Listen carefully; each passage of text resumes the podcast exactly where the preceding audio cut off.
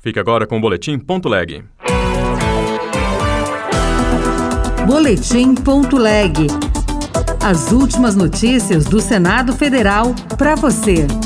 Comissão vai votar projeto que garante cirurgia de lábio leporino em hospital público. Além dela, tem também a parte da fisiológica e dá também distúrbios da fala e outras complicações. Portanto, é uma cirurgia eminentemente também de reconstrução fisiológica do aparato eh, da boca na conexão com a narina. Plenário vota na quinta-feira acordos internacionais.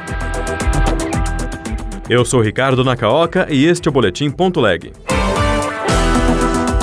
O SUS tem que fazer cirurgia plástica reconstrutiva em caso de lábio leporino ou fenda palatina. É o que diz projeto de lei já aprovado pela Comissão de Assuntos Econômicos e que será analisado agora pela Comissão de Assuntos Sociais. Repórter Bruno Lourenço. O projeto de lei determina que o Sistema Único de Saúde ofereça tanto a cirurgia plástica quanto o tratamento multidisciplinar pós-operatório. O médico e senador pelo PSD da Bahia, Otto Alencar, lembra que o lábio leporino envolve vários cuidados e ressaltou que não se trata apenas de uma reconstrução plástica. Além dela, tem também a parte da fisiológica. Desde que tem a fenda palatina, que nós chamamos de céu da boca, pode ter comunicação com a, a parte fossas nasais todas e dá também distúrbios da fala e outras complicações. Portanto, é uma cirurgia eminentemente também de reconstrução fisiológica do aparato eh, da boca na conexão com a narina. Quando o lábio leporino for diagnosticado no pré-natal ou após o nascimento, o recém-nascido será encaminhado a centro especializado para iniciar o acompanhamento clínico e para programar a cirurgia reparadora. O plenário do Senado deve votar na quinta-feira dois acordos internacionais. O primeiro com o Iêmen, de cooperação técnica, e outro com os estados de Guernsey, em matéria tributária.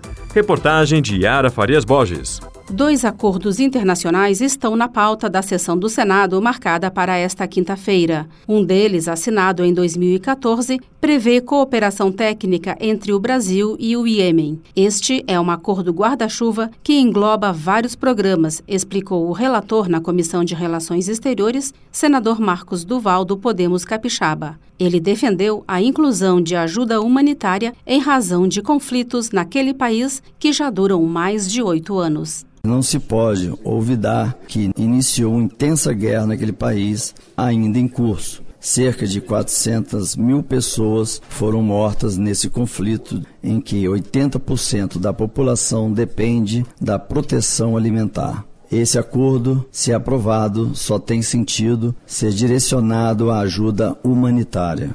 O outro acordo é com os estados de Guernsey, um arquipélago da coroa britânica e conhecido como Paraíso Fiscal. Assinado em 2013, o tratado visa combater a fraude e evasão fiscal. Comissões do Senado podem aprovar projetos que não precisam ser analisados pelo plenário do Senado.